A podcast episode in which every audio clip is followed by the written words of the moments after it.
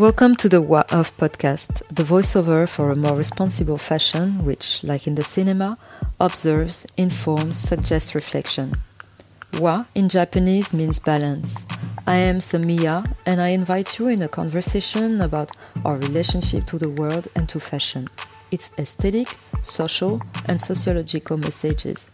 A voice that irrigates diversity, inclusion, respect for a more enlightened fashion. They are committed women and men which challenge and awaken through the arts, words, connections, actions.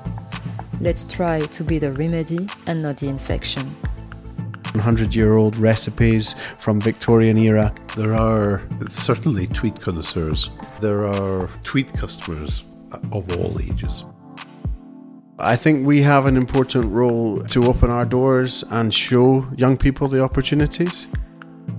There's a passion for making a product that's so beautiful Today, I'm in the Scottish countryside, in the land of the origin of tweed, visiting Lovat Mill, recognized as the premier tweed weaver, combining latest technology with traditional skills and working with a wide range of customers worldwide.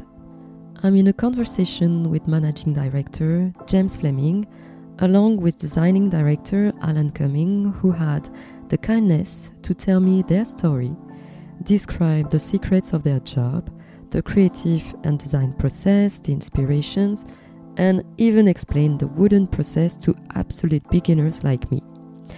It is also a dialogue between the excellence of an authentic tweed and business.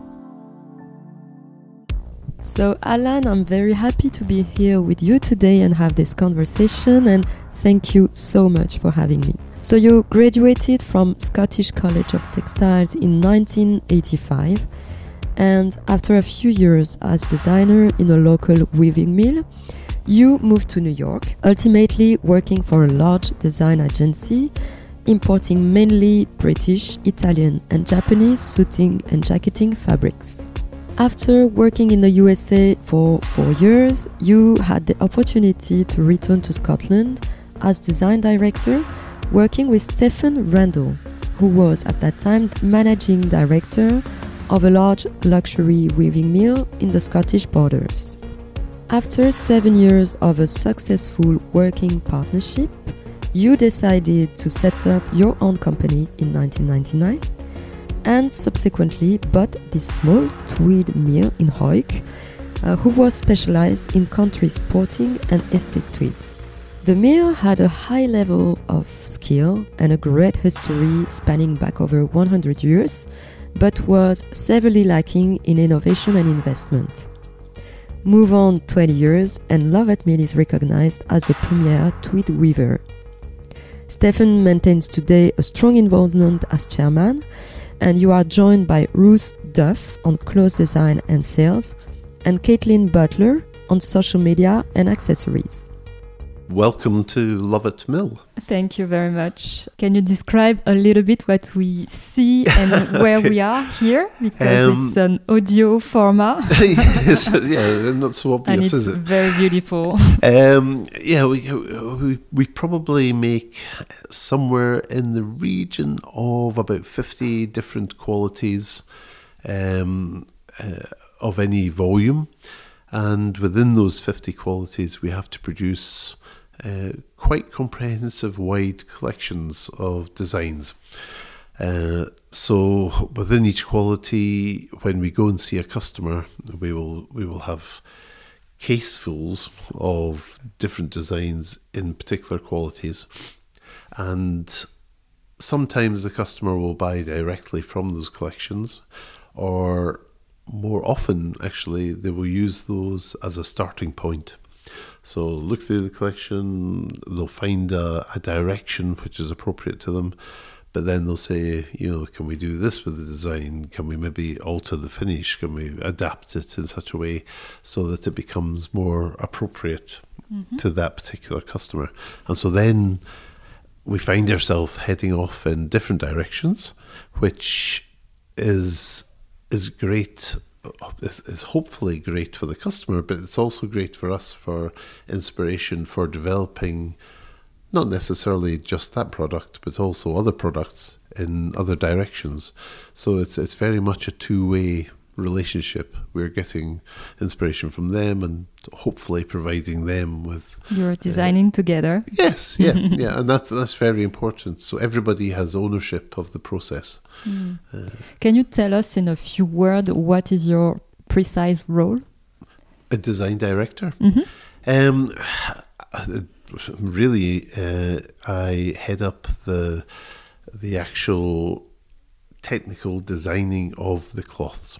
So myself and my colleague Ruth, we will sit down and, along with the managing director and chairman, uh, we will decide what we want to design and what qualities we want to design, and also as a foursome, we will uh, um, discuss which customers we want to work with and which customers we want to uh, approach, which new customers we want to approach, and which customers we're going to develop product with.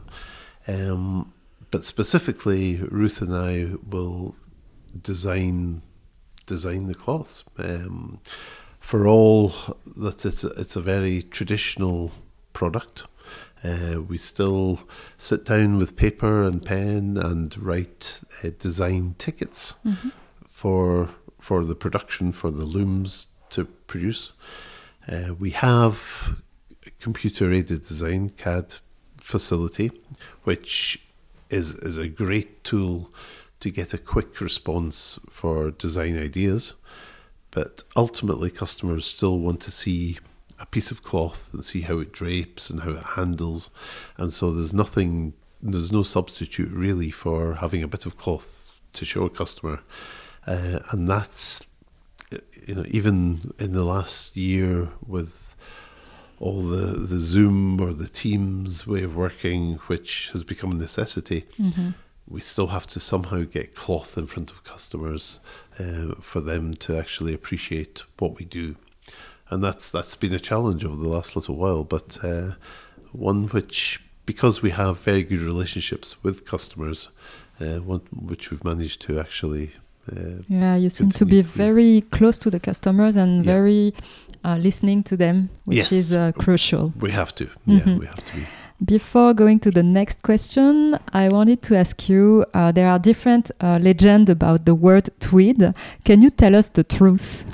Yes, yes. um, certainly, there is a river tweed, which um, a lot of people presume was the, the source of the uh, the word tweed to describe the, the cloth, um, with the, the traditional cloth that we make. Um, in a way, it's connected, but not in not in a, a simple way. Uh, back in the 1820s, there was a, a mill which is only about 100 metres from where we are today, uh, called William Watson. And, and in those days, there was many mills within within this area. Uh, William Watson was one such mill, and uh, in those days, woven wool cloths from this area were called tweedles. T W E E L. And that is the local expression for a twill, T W I L L. And that a twill, as hopefully some people will know, is a construction of cloth. So you would weave a bale of twill. Um, uh, a customer in London, uh, Locks, uh, the merchants, uh, were buying some cloth from William Watson, and William Watson sent down a bale of cloth, and with a, an advice note or an invoice that perhaps said, you know, please find, you know, bale of tweel as ordered. Um, but the customer in London read, and maybe perhaps the ink was smudged, or perhaps there was some kind of uh, misinterpretation, but couldn't quite make out the word tweel, and thought about it. At that time, fishing on the River Tweed was becoming very, very popular, uh, especially people from London travelling up to, to fish in the river.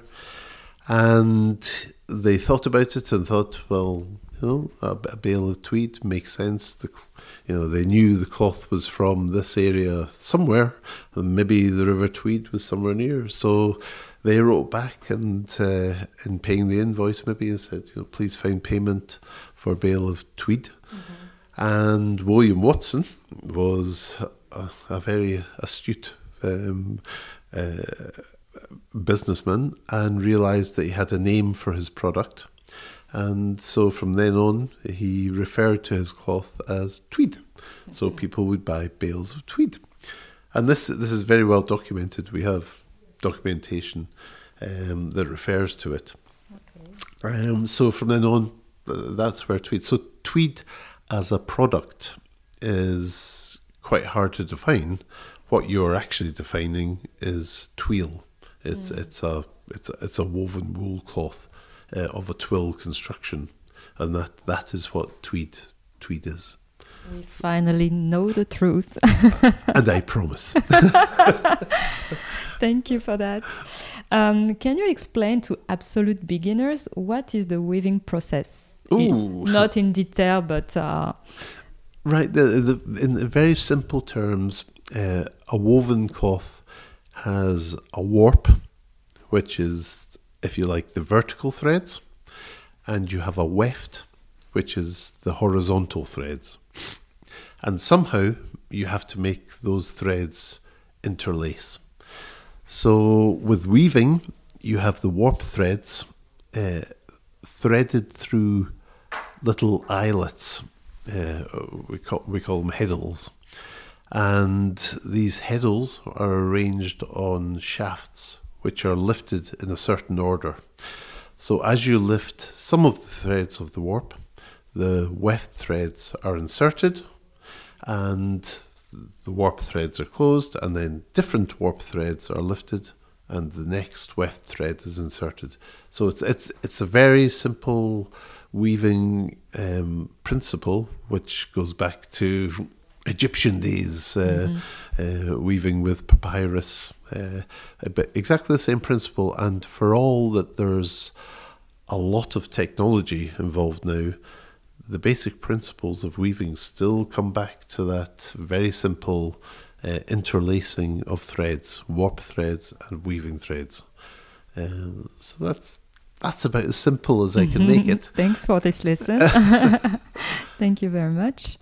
Uh, can I ask you now if you have a creative process? What inspires you? Do you work more based on archives?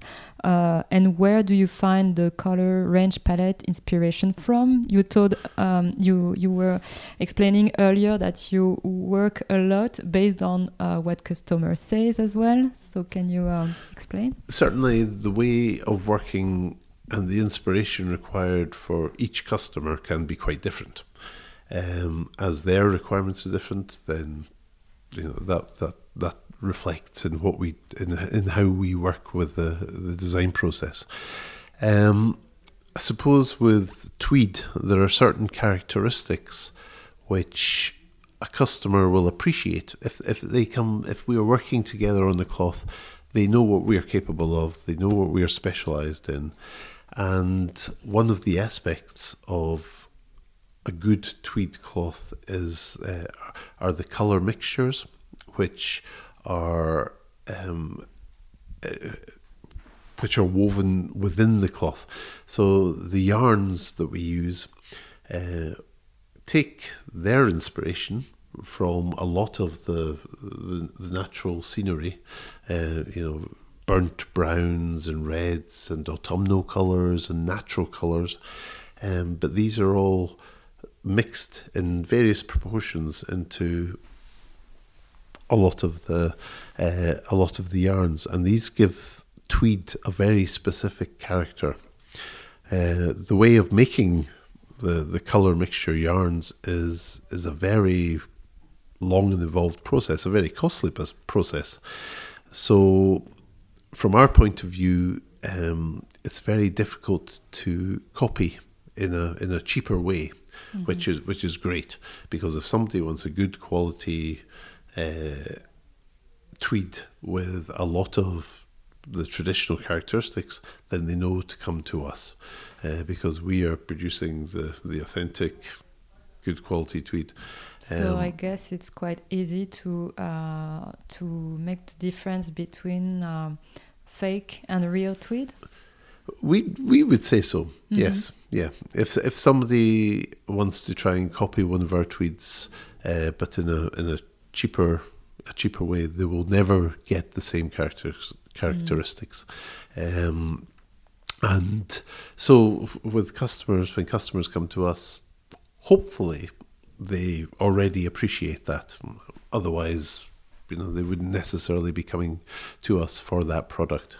Uh, so when we sit down with the customer, we, we start uh, from a colour point of view with a, a very exciting uh, broad range of colour mixtures, which which are, are beautiful, uh, and uh, in themselves they are inspirational, and quite often the colours within the mixtures will uh, produce the inspiration for the for the designs. Um, archive is very important.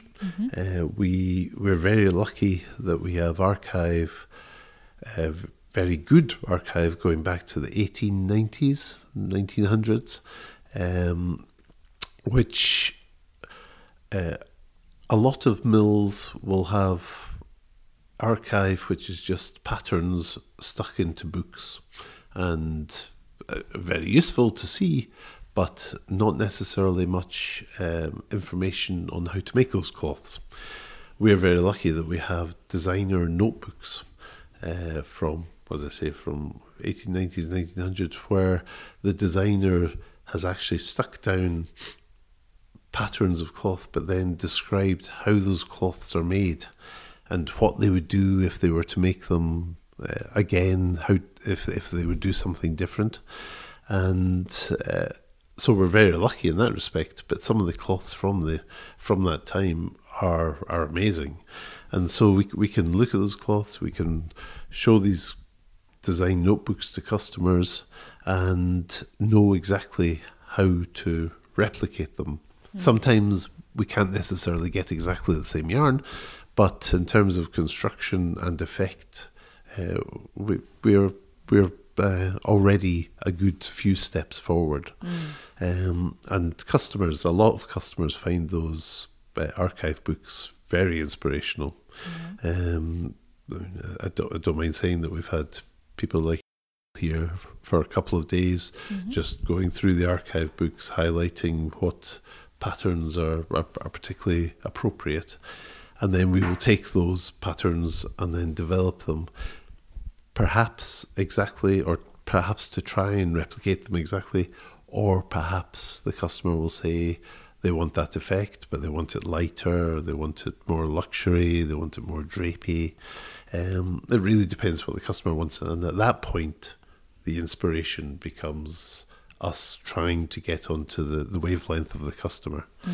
Um, trends are are very important, Yeah. but quite often the customers that we're working with are doing anything but following trends.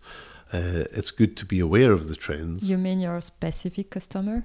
Yeah, Yeah, yeah, yeah. yeah. Um, I mean, we can work with someone like for mm-hmm. for months on developments, developing um, a certain product, and then perhaps, which has happened in the past, they will realize that there is a trend which is getting too close to what they have been developing, mm-hmm. and so it's all bets are off. Stop that development and off in another direction mm. because they are more interested in being unique than following a trend. Obviously, we also have customers who are very desperate to follow trends, but thankfully, uh, thankfully, the ones at the top of the tree are more often trying to produce something unique that, Sure. that isn't following trends. So it's important to be aware of trends, but not necessarily to follow them uh, so blindly.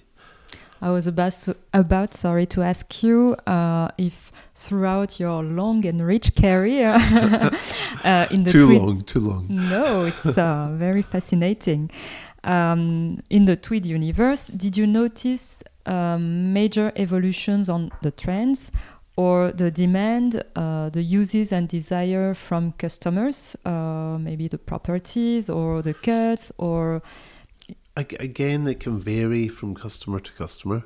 Um, you have markets like, uh, say, the Far East, especially Japan, where just the culture appreciates the the authenticity of a traditional tweed there's an element there that they appreciate, even if the cloth is heavy and quite scratchy, uh, they see that as a plus mm. uh, as opposed to a negative. Um, so they will look back at, at very traditional cloths and really get excited by them. And so for those those customers where those cloths are appropriate to them, we'll go down that route. Um, but then there are other customers, possibly more uh, American orientated, for example, where they will look at traditional tweeds and they will want the characteristics, the color characteristics, the um, the, the robustness of, of the cloth, but they will want them in a, in a softer a softer construction uh, softer lamb's wool, perhaps, maybe with more cashmere in there, but they, they still want the character of tweed. So there are different uh, trends or um, appeals within tweeds which come and go, and uh, it can vary from customer to customer within within each market. Um, so um, yes, there will be um, different trends coming along, different directions coming along. Um, but it, it's not it's not a general direction. Uh, or very rarely is it a general direction. What is the? Could you talk about it or, or of the demand currently? What is more uh, uh, re required by the clients? I guess it's different, as you said. Again, from, again, it's different from market it's, to market. Uh, the the market now is very different. To say, um, I mean, I remember the eighties or early nineties, um, where a lot of the fashion industry would be absolutely following just one main trend, and we're we're, we're just blinkered to that trend. So you know, you would go to a trade show and everybody would be selling uh, or, or promoting the same color uh, uh, spectrum or, or the same types of cloth. If microfiber was was the trend, then everybody would be chasing microfiber. Mm. Um, if if if grey, if charcoal was you know the fashion, then everybody would have a lot of charcoal in the collection. Nowadays, it's it's not so much like that, and um, a lot of it has to do with social media and uh, the the ability for people to be unique within within a much wider market, a worldwide market. So somewhere within the world, it's possible now to find people who are on your same wavelength. Mm. Uh, so there, there's many different. Uh, the whole fashion thing is very much more broken up and not so trend led. Mm. And likewise, our our collection of customers that we work with, um, there are many different. You know, obviously, because of our history and our archive and and, and where we come from, there is a certain uh, uh, characteristic for the, the, the, products that we make. Mm. But within that, the, the, there are, are quite a few different tangents uh, that we, we go off on. Okay. And did you notice an evolution on the profile of the final customers as well? Uh, who are they? Is there uh, such thing as I said earlier, like tweed connoisseur? Uh, who are your uh, final client? Uh, are they younger or? Um, yeah, the it, there are certainly tweed connoisseurs, tweed customers of all ages. Um, there are some younger customers who are still part of the the sort of traditional sporting, especially British country sporting type look, um, who want something which is something coming from their fathers or their grandfathers and mm. uh, something that, that relates to that. Uh, and this is still a very important part of our customer base. Um, but then you will have uh, young customers who you know are following Gucci or um, Thom Browne in America. These, these type of customers who are taking tweed and doing something very different with it, uh, and uh, really across the board, whether it's menswear, ladies wear, all ages, there there are parts of each market uh, where tweed is still very uh, appropriate. Uh, within those markets, tweed will come and go. It won't necessarily be there all the time. Uh, we work very closely with, um, for for example, and we have worked with for almost twenty years. Mm. And I remember uh, when we first started working with them, tweed was appropriate for a small part of the collection and they said, you know, next season, perhaps not, perhaps it will be leather or perhaps it will be rubber or feathers or something. Um, so be prepared for that. Uh, but actually, now we are we have a very strong relationship and work very closely with them um, to develop product. And in most collections, there's an element there of tweed or tweed based product. Uh, not necessarily tweed in its traditional form, but they are very well aware of what we can make and what is appropriate to our manufacturing. And uh, so it's it, again, it's very much a two-way uh, relationship, one feeding off the other. Um, so I, I think I think certainly there's a wider uh, market for tweed now than there ever has been previously. Yeah, the, um, the face, I would say, of the tweed customer, final customer, is changing. It's it's become broader. Yeah, yeah, yeah, um, and we have to thank a lot of the, the, the designers, the fashion designers, for that, mm. because they you know, make it more democratic and yeah, reintroduce yeah. it in a kind of modern um, in French we say vestiaire. Yeah, yeah, uh, they'll, they'll, they'll develop it into more, more modern product, um, and quite often that comes from an appreciation by them of what tweed is. Mm. But they know that they can't take that and just use it in its simple form, so they have to adapt it and uh, and, and, and it's interesting as well because it's entering a new scene i would say more modern. Yeah. Uh, and in the same time it keeps its authenticity and heritage which is very important to the historical customer. Yeah.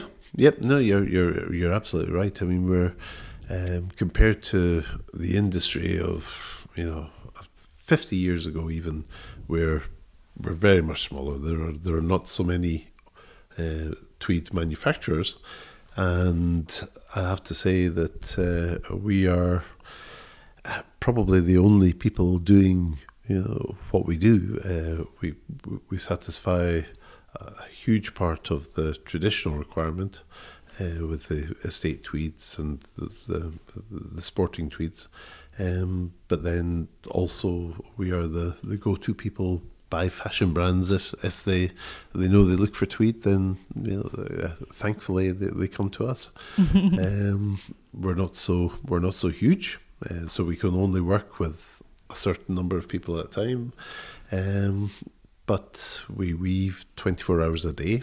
Uh, and uh, thankfully there's there's there's still a, a, good demand for for what we do and yeah. appreciation for and please keep do. doing what you do it makes it more unique and more precious uh, certainly and and we enjoy it we greatly mm. enjoy it uh, yeah we, we, can feel it's a real passion yeah yeah it uh, on on the, the one part there's a passion for making a product that's so beautiful and uh, can be so contemporary as well as traditional. Mm. But then there's also the passion for working with with the customers that we work with. Um, we are we are, we are very lucky uh, that we are uh, a private, a small private company. Uh, we're not part of a large group, so there's nobody looking over our shoulder saying you have to work with these people, you have to do this. Um, generally, we work with, with people that we enjoy working with, and we're, we're we know we're very lucky in that yeah, regard. it's very precious. Yes. Mm. What do you like most about your job with such a long career? Uh, what makes the passion still there? Um, exactly what uh, what what I've just said. Really, um, working with customers, producing product which is appropriate to you know to- a customer or a set of customers. I mean, if if you go to say New York, for example, and, and you're walking down the street and you see somebody walking past you in in a garment made from cloth that you designed, then that's that's that's a hell of a kick. That's, that's great. Um, people find it a bit weird if you stop them in the street and go, "I designed that." And they, they, they, tell you to get lost, especially in New York.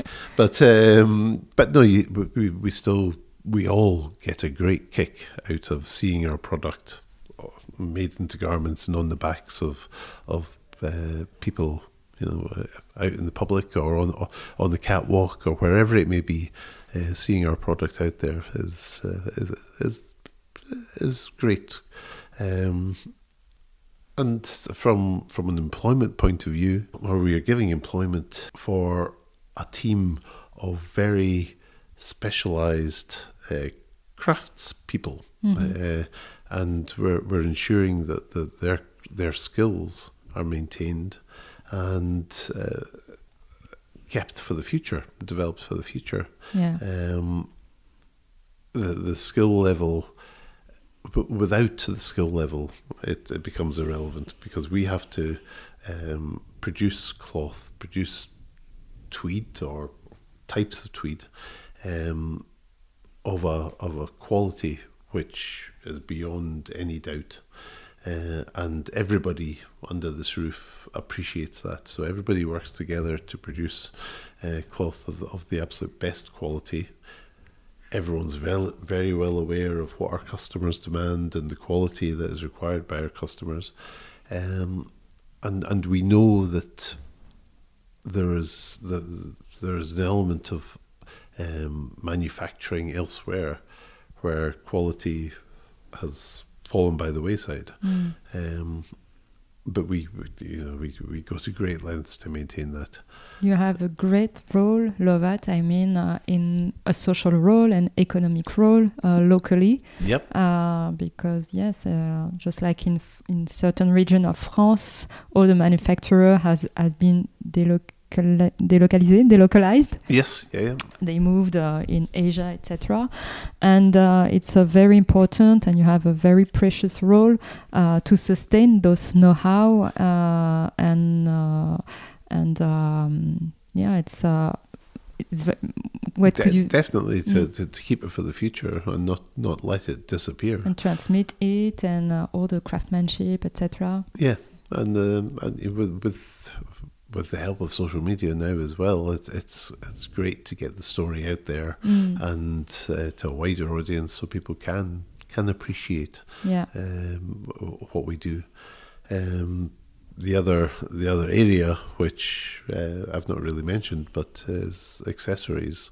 So uh, um, blankets and throws and scarves, and uh, these are also uh, products which still require the same um, skill levels, um, but can maybe find a, a wider audience. So uh, somebody who would not necessarily wear tweed, um, they can still appreciate a, Yeah. a beautifully woven uh, tweed throw.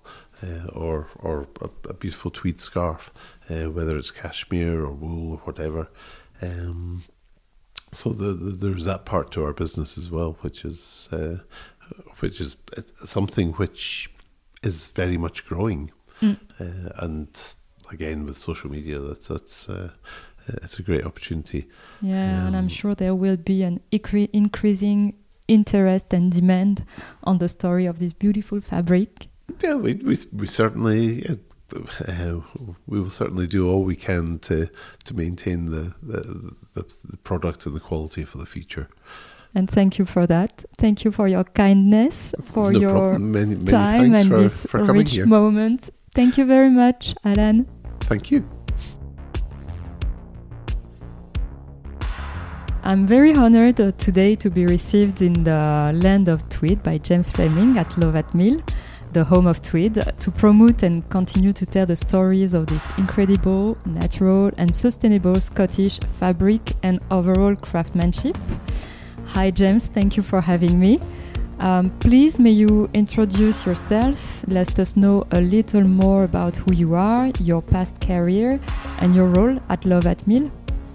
Of course. Uh, thank you and welcome to Lovat Mill. Thank you. Um, so I am the managing director uh, at, Lovat Mill. Um, as part of a succession plan uh, to maintain weaving in Hawick, uh, the birthplace of Tweed. Um, so I follow on um, our now chairman, uh, Stephen Rendell, who was previous managing director. Um, and it was him and Alan Cumming, our design director, who I know you have heard from or will hear from, um, who bought the mill 20 years ago. Um, so uh, in a former life, uh, I was a rugby player for 10 years, um, so very different to textiles, but still a passion and a lifestyle and a job which was more than a nine till five. Um, so I met uh, Stephen through family. Uh, actually, on a fishing trip, uh, we were fishing. I was talking about retirement and what I might want to do with my life after, and we had a conversation about where he was in business. And I said to him, "Your job sounds like my dream job." Uh, I suppose, slightly tongue in cheek, where do I hand my CV? Um, and he said to me, "If you're serious, uh, we should have a conversation." Um, it wasn't completely ridiculous. I was studied an MBA uh, alongside my rugby career, so once I joined rugby full time, I realized that obviously rugby is a short career. I I needed something else. Um, so I have. Uh, I graduated in sports studies in sports management, which was great. I was lucky to be a professional sportsman, but I didn't want a career in coaching. I enjoyed very much the playing side of things and being free there, but going up into the bureaucracy of the Scottish Rugby Union was not something I wanted to do. Um, but I knew I wanted something that I could take ownership of, something that was mine, whether and business interested me. So I did the MBA to understand more about business and after the conversation with Stephen for about two years, we worked together. We met uh, to discuss the textiles side of things. So I wasn't joining a company without having any idea of what was going on. But it was still very much a very steep learning curve for me to come into uh, a, a, an area of Scotland which is not where I'm from, um, where the cultural heritage is textiles. People grow up knowing what happens with the warp, the weft, knitwear. Um, I had to come into that environment and learn very quickly. Um, and it's been something that's been so enjoyable. And if you meet Stephen and you know Stephen and Alan, they speak with passion about tweed. They speak with passion about textiles. So you can't help but be infected by their passion, and uh, you know you just you just get carried along for the ride. Thank you. Such a big uh, step, but maybe not that big. We will see uh, later some parallels we can do between uh, your two. Still quite different to get yeah. chased around a pitch, but yeah. Can you tell us more about the different activities of Lovat Mill? Uh, there's the made to order, the custom design, the stock selling, etc. Yeah, so primarily we're weavers of tweeds, um, which are woven woolen cloths.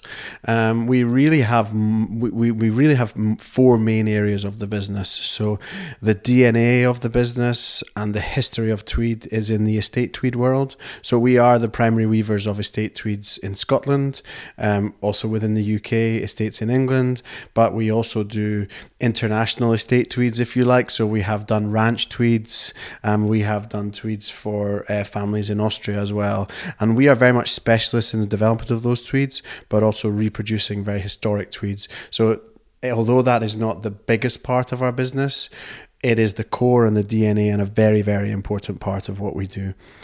Alongside that, we have a, a cut length stock service. So we hold around 24,000 meters in stock across now five bunches. So three weights of tweed, which you would recognize as more of a tweed cloth. So one sporting tweed cloth, very much for the countryside, moving into a slightly lighter cloth, um, which would be originally created a little bit more for ladies wear, but also a lighter weight, um, less sporting, more for, for jacketing and, and for about town. Um, we also have a very interesting three ply cloth called the Bard, which is a very high twist worsted travel suiting. Um, a really, really old structure, but a very exciting uh, bunch. Um, that is really the cut length side of the business. And then we have the made to order side of the business. So we produce an annual collection from um, pure cashmere uh, all the way up to sort of a thousand grams a meter, keeper's tweeds, and everything else in between. So we we do many different things in that collection, and for that collection, we design um, for for um, country brands, but also for the fashion world. And then the fourth area of the business is the, really the, the, the, technical tweed side of the business, um, where we have taken a very traditional cloth and we have been able to um, reduce weight as as people look for a lighter weight garment but increased performance. So some special developments there where we have added lycra to create stretch tweed.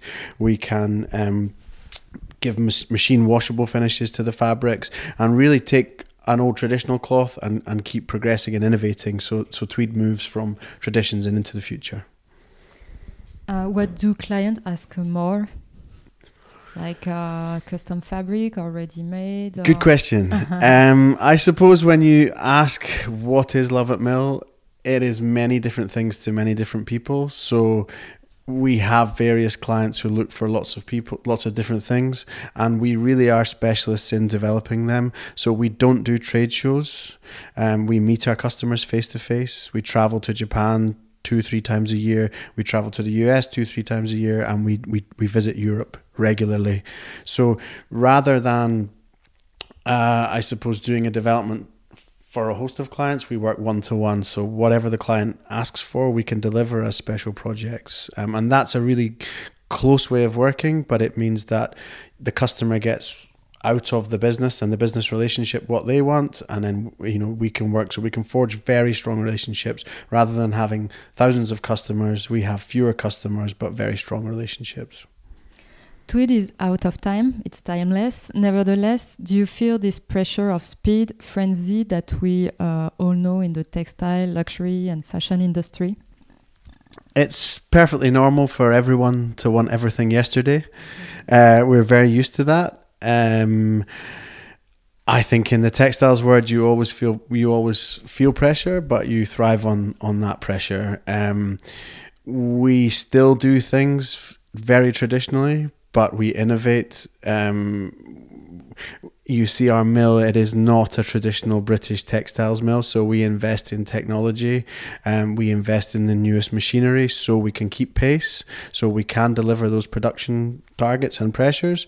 Um, but we still like the slow pace of how things were always done. So we like to say we're, we're always standing on the shoulders of those who went before us. Many of our colour strings are over 100 year old recipes from Victorian era, and much of our designing comes from archive as well. So we feel pressure, but we, we, we manage the pressure and we thrive on it. Can you tell us about uh, your sustainability commitments? Yes, uh, also obviously a buzzword uh, in the industry just now. Um, we're very lucky to to weave, uh, you know, a 100% woolen cloth. Um, so we produce zero waste. So all of our waste is 100% wool, which can be fully recycled, and in fact, we sell our waste to to be recycled, regarneted, and produced into garments. So that in itself ticks a big box straight away. Um, we have many special developments to use Scottish wools. We are always trying to source n- new wools and wools from a sustainable background. Um, one another buzzword in the industry is mulesing just now and animal husbandry. Um, majority of our well all of our rules are non-mulesed um, so we we already tick many of those boxes and we have a policy which is is very much focused on sustainability. Um, so yes it's something we're very aware of and something we we like to think we do very well And also, uh, wool is already the most circular and regenerative fabric. What are the limits and improvement that could be done to go further in terms of more sustainability or, or green or eco innovation on tweed? Uh, good question. Um, I suppose. Uh, um, we we are already there with many things uh, in terms of our tweeds 100% wool. We know people who mix wool with polyester. We have already we don't proceed that way. So um, there are many things we can do in terms of how we source our energy. We source our energy from from green energy. Um, we have a policy where most of our employees live within the mill, so we do not have much travel. So we have to look out with our product because our product in itself is very green. We have to look out with other areas of the business and see where we can reduce our carbon footprint. Yes. Going back to your uh, former life, you Yep. already had uh, thousands of lives, uh, but kind of always representing what Scotland has to offer best. Uh, you used to be a professional rugby player for Scotland. Which values and practices do you keep in your current role as a manager and uh, in your daily director role? M- many of them. Um, I suppose I'm not allowed to tackle my colleagues anymore, which is a downside. Um, but uh, everything I have learned from being part of a professional setup is relative in business. Some of it is very different, um, but many of those skills are transferable. So, yes, um, representing Scotland is something that I did on a global stage. So, we traveled the world and I got a full understanding of how Scotland and its people and its products are received globally, and you know the value of those. So we now export 50% of what we do, and I'm still very proud to take Scotland to the rest of the world. Um, I suppose internally within a team, um, many of those team bonding roles and having to work with people t- for one goal is very is very important. Um, I think the biggest difference for me was when when you're when you're playing in professional sport, everyone is a similar age. Um, everyone has 100% commitment for the same reason. Now, in uh, in the business world, you have many different people at many different levels of the business, and you have to understand people's priorities. So people all of a sudden have different stages of family, different stages of relationship, and it's a bigger picture to understand that as part of a team. But still key to that is knowing how you add people into teams and how you work as teams and those those skills were second nature to me as a people person and i think um, because i'm not from the textiles industry because i'm not i didn't have a textiles background that gave me a fresh pair of eyes to look at to look at a business and to look at the teams within our business The values of sport and your unique career as an athlete could be an inspiration for the next generation. And now you have an important role in a company that has a strong heritage and respect for the past, uh, not by nostalgia, but um, uh, for the love of craftsmanship. Is there the same will of transmission to the youth today, uh, but not for the passion of sport, but this time for the passion of craftsmanship?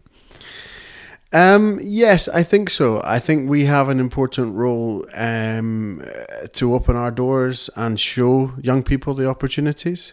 Um, British textiles uh, has had a, a, a very a thrived in the past, and then unfortunately over the years there have been um, periods where there has been a downturn. Now within Hawick specifically, there are many businesses which are all thriving, really interesting businesses which are growing but I think there's maybe uh, a lack of awareness about within young people about those opportunities. And I recognize um, myself as a leader um, in the textiles industry now who is younger, who can be in touch with these people. And um, possibly there's a 20 year gap where you left school, you could go to college and learn the technical skills which are required.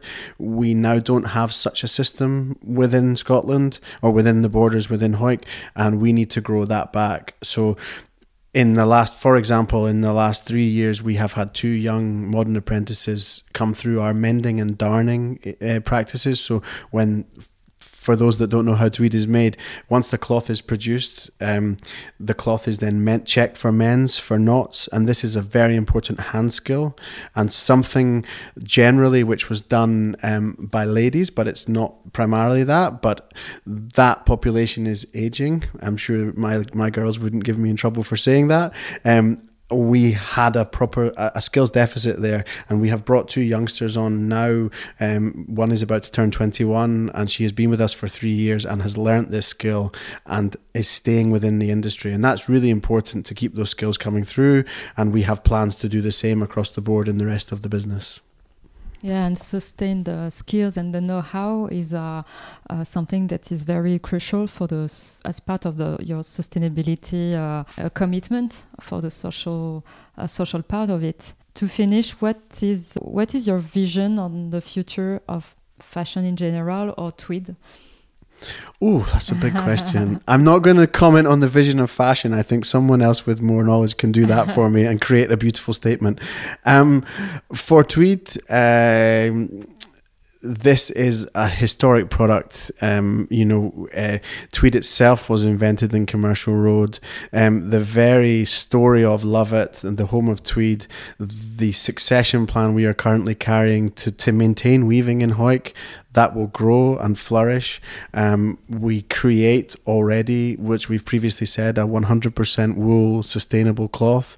This must grow and it must stay within the world. And um, I suppose I'm going to uh, cherish the opportunity to be responsible to, to make sure it does that. Thank you very much for your kindness, your time, and this rich uh, extent. Very nice to meet you. Thanks. Thanks very much. Thank you. Thank you. Thanks to James and Alan for enlightening us with their voiceover. Massive thanks to Camilleri for always sharing her love of tweed with so much passion, which led to this beautiful meeting and journey. Thanks to Nico Daku from Premier Sous-Sol Production for the music and sound. Thank you for listening. If you want to continue this conversation on wa-off.com or on Instagram at waoff, or even support with their stars on your favorite podcast platform, do not hesitate, the voiceover is everywhere.